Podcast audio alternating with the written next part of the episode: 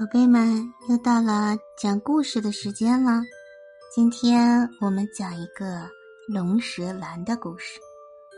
很早以前，墨西哥高原地区居住着一个部落，部落人民生性温和，爱好和平。可是自从梅特默克当上首领后，情况就发生了很大的变化。新首领凭借武力去征服其他部落。从此，战火燃遍四方，他们所到之处，一切都被夷为平地。一天，梅特默克对部下说：“听说北方高山上有个富饶的部落，部落首领有个漂亮的女儿，我要娶她为妻。如果她不答应，我们就向他们开战。”梅特默克率领士兵向北方开拔。夜晚。他们来到了一片开阔的林间空地，在那儿扎寨。夜深人静时，梅特默克抬头看见空中高悬着一轮明月，皎洁的月光犹如银粉洒满大地和森林。忽然，一道白光射来，他的手脚被困住了。正不知是怎么回事时，只听见有一个声音说：“梅特默克，你要把你的部落引向何方？”年轻的首领抬头远望，只见月亮女神驾着青光出现在他的面前。月亮女神接着又说：“你作恶多端，毁了多少美丽的田园，杀死了多少善良的人民。眼下你又要强迫一个漂亮的姑娘做你的妻子，谁会爱上你这般残暴的人？”说完，月亮女神就隐没在漆黑的天空中了。梅特默克听了，心神如被雷击中般震动不安，猛然跌倒在地，大叫一声：“唉！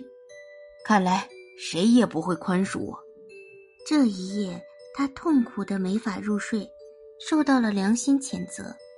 第二天，梅特默克郑重其事的对士兵们说：“我已下定决心，今后再也不发动战争。”即使高山部落的首领不愿意把女儿嫁给我，我也不攻打他们了。其实，绝大多数士兵都不喜欢这种征讨，只希望早日重返家园。高山部落的首领不乐意把女儿嫁给梅特默克。梅特默克说：“从今以后，我要痛改前非，重新做人。”高山部落的首领不大相信他的话，希望看到梅特默克的行动。为了证实自己，梅特默克爽快地答应，等到第七个月来临时再来求婚。梅特默克带领他的人返回了家乡，人们发现他们的首领和以前判若两人。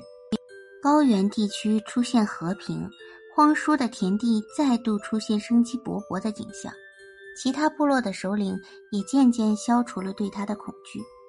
第七个月来了。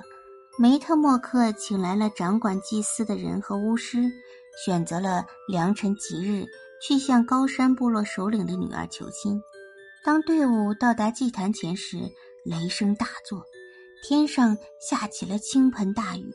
一个声音对梅特默克说：“梅特默克，我是水神，受太阳神的派遣来跟你说话。你想弥补自己的过失，这心愿很好，不过……”